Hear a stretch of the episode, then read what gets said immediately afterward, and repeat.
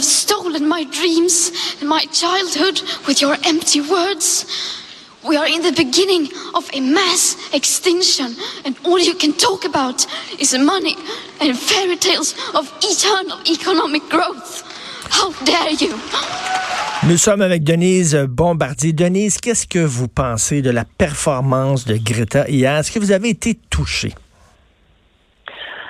Écoutez, il faut d'abord dire qu'elle est déjà béatifiée et sanctifiée par une partie de l'opinion publique euh, mondiale et surtout et avant tout occidentale quand même.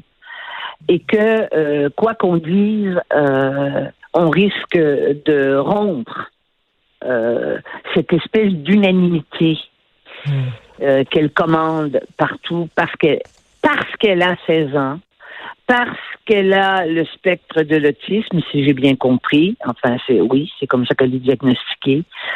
Parce qu'elle a un discours qui est absolument et totalement sans nuance. Elle tient le discours, à 16 ans, le discours de l'Apocalypse. Je crois qu'elle-même croit ce qu'elle nous dit. Quand elle dit qu'on est devant, c'est des massacres à venir. Mais ce discours-là est un discours si terrible, hein, si peu, euh, qui ne laisse pas, qui ne laisse pas place à aucun espoir que les êtres humains sur la Terre sont capables de, de se mobiliser, ce qui est en, en fait en train de se faire partout. Ben oui. Euh, et presque partout. Donc moi, j'ai un sentiment de malaise. Je l'ai vu. J'ai vu qu'elle elle avait euh, elle avait des, je dirais, elle, contrôlait, elle ne voulait pas pleurer, mais elle est, elle est dans sa propre bulle, elle. Et à 16 ans, c'est pas vrai, c'est pas vrai. On a juste à retourner à nos 16 ans. C'est pas vrai que euh, on ne pense qu'en noir et blanc. C'est c'est pas c'est pas comme ça. Il y a beaucoup de gens d'enfants de 16 ans euh, qui sont capables, parce que maintenant on dit des enfants puisqu'ils sont ils sont mineurs, euh, qui sont capables de faire des nuances. Et la force de l'être humain, c'est de faire des nuances. Voyez-vous, et elle ne laisse pas place à ça. Donc, elle, d'une certaine façon, elle envoie un message euh, en quelque sorte terrible pour les gens, les jeunes qui sont devenus très anxieux. On le sait, mais on voit comme on voit ben maintenant toutes les enquêtes qui se font très anxieux. On sait que le taux de suicide chez, chez les jeunes est élevé, en particulier chez les garçons. On sait maintenant que des jeunes de 16, 17 ans, euh, pour ne pas dire, euh, a aussi des vieux là, qui tiennent ce discours-là, qu'il faut, ben eux, ils ont fait les enfants, qu'il faut plus faire d'enfants. Autrement dit, qu'on ne peut plus, qu'on ne doit plus, que c'est un devoir citoyen de ne plus se reproduire. C'est épouvantable. Et Denise, il y a quelques années, il y a quelques années, il y a 20 ans de ça, quels étaient les sujets dont on parlait? Le, trou dans la couche d'ozone et les pluies acides. Or, il n'y en a plus de pluies acides. On a réglé le problème et le trou dans, la couche d'ozone euh, rétrécit. Euh, euh, donc, on est capable. on est... Moi, je crois au génie humain. Je crois aux innovations technologiques. Je, je crois qu'on va mais pouvoir... vous avez, vous avez, vous avez raison. On, pense la même chose, Richard, là-dessus. Mm. Et surtout que, oubliez pas que moi, je suis de la génération, vous, vous êtes un peu plus jeune, vous êtes plus jeune que moi, donc euh, nous, on est de la génération euh, à qui on faisait peur avec.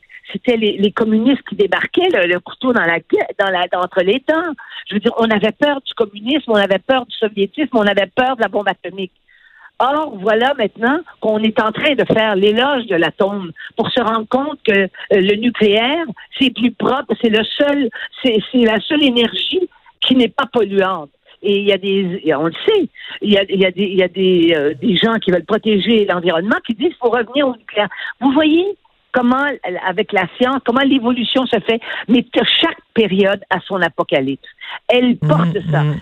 Mais ce qui est troublant, et là c'est vraiment troublant, c'est que cette, jeune fille-là était seule avec sa famille, hein, chez elle, dans sa ville, et au bout d'un an, elle est assise à côté du à, côté de, du, secrétaire général des Nations Unies. Il y a ce qu'on appelle en anglais un build-up marketing invraisemblable autour de ça. Et ce qui est impressionnant, avant tout, c'est comment a-t-on pu euh, instrumentaliser cette jeune fille-là pour qu'elle devienne euh, l'égérie de la terre entière. Là, il y a quelque chose.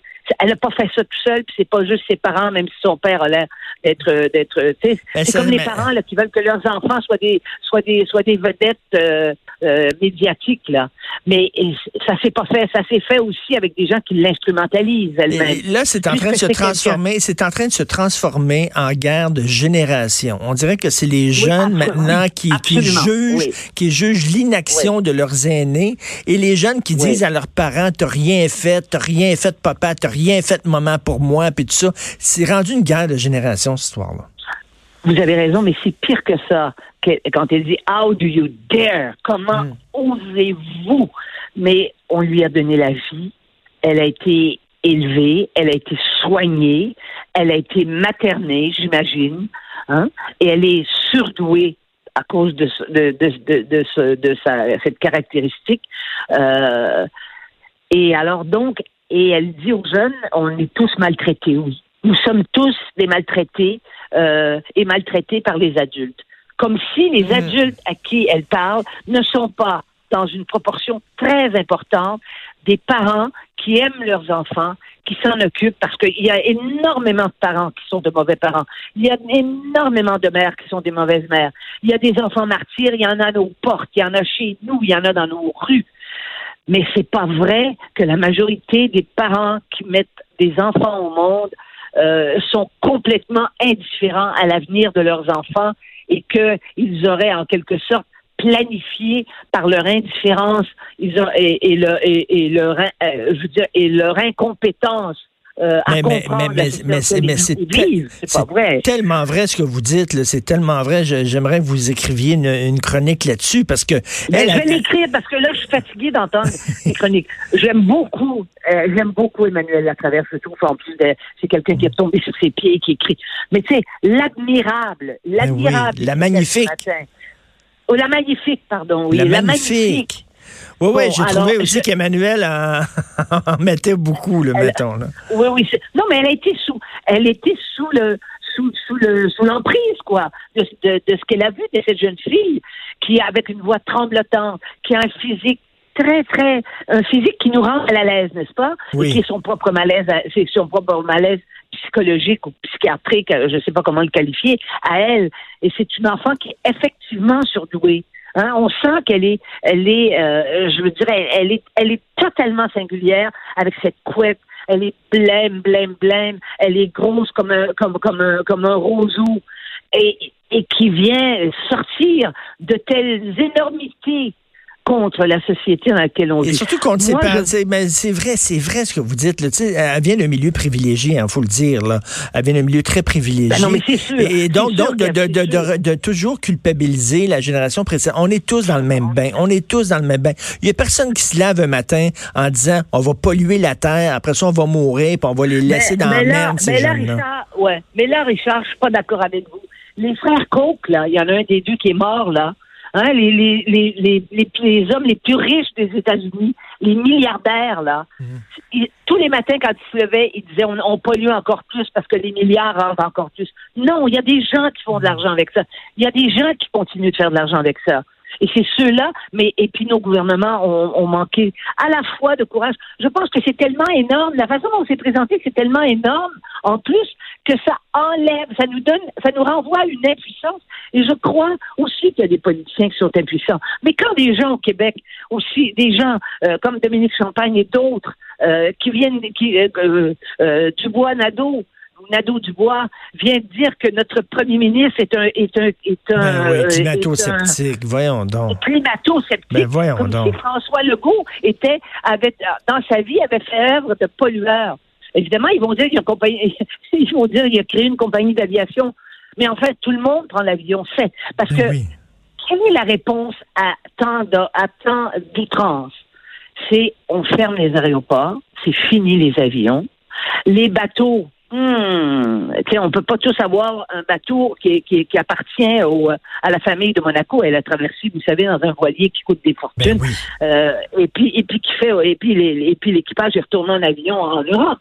Mais je veux pas. Et le problème quand on parle comme ça, on dit mais vous parlez comme Trump. Non. Trump est un, on sait que Trump est un, est un être à part qui dit n'importe quoi. et, on, et, ce qui est inquiétant, c'est qu'on se dit que va-t-il arriver aux États-Unis? Parce que il met sa marque, qui est une marque, c'est plus que du carbone qu'il met comme marque sur les États-Unis. Il est en train de mais, mais, de, mettre de mettre dans le même bain comme euh, semble le faire quelques écolos euh, François Legault et Donald Trump, c'est vraiment c'est de la mauvaise foi totale. Non mais c'est de la bêtise, comprenez-vous? Alors donc on est les gens de bonne volonté, et c'est une majorité, hein, qui ne sont pas des, qui, ne, qui, ne, qui, ne, qui ne se sont pas devenus milliardaires avec la pollution. Ces gens-là, c'est sûr, c'est une majorité de gens. Ils ne veulent pas de ce qu'ils voient. Tout à fait. On est tous pour l'environnement. Mais est-ce que en disant, si on veut fermer, euh, a plus de pétrole d'ici 10 ans, eh ben, on va avoir de l'électricité, mais là, on va manquer vite d'électricité. En plus, c'est ça qu'on ne dit pas. C'est que si c'est une autre énergie, cette énergie-là, il faut qu'elle, il faut qu'elle existe. Il faut qu'elle soit il faut qu'elle corresponde à la demande. Il n'y a pas de solution dans cinq ans. Non, c'est des, solutions, c'est un enjeu complexe et en faire une, une, histoire émotive comme on le fait là. Mais j'ai très hâte de vous lire là-dessus. En attendant, on peut lire votre chronique sur les maudites promesses électorales. Ah. Euh, ben là, on n'a pas eu le temps d'en parler, mais c'est à coup de millions. Et c'est drôle, dans les, campagnes électorales, ils ont soudainement la solution à tous nos problèmes. C'est rigolo. Ah, puis ils ont de l'argent. Et puis, et puis il y a de l'argent du déficit.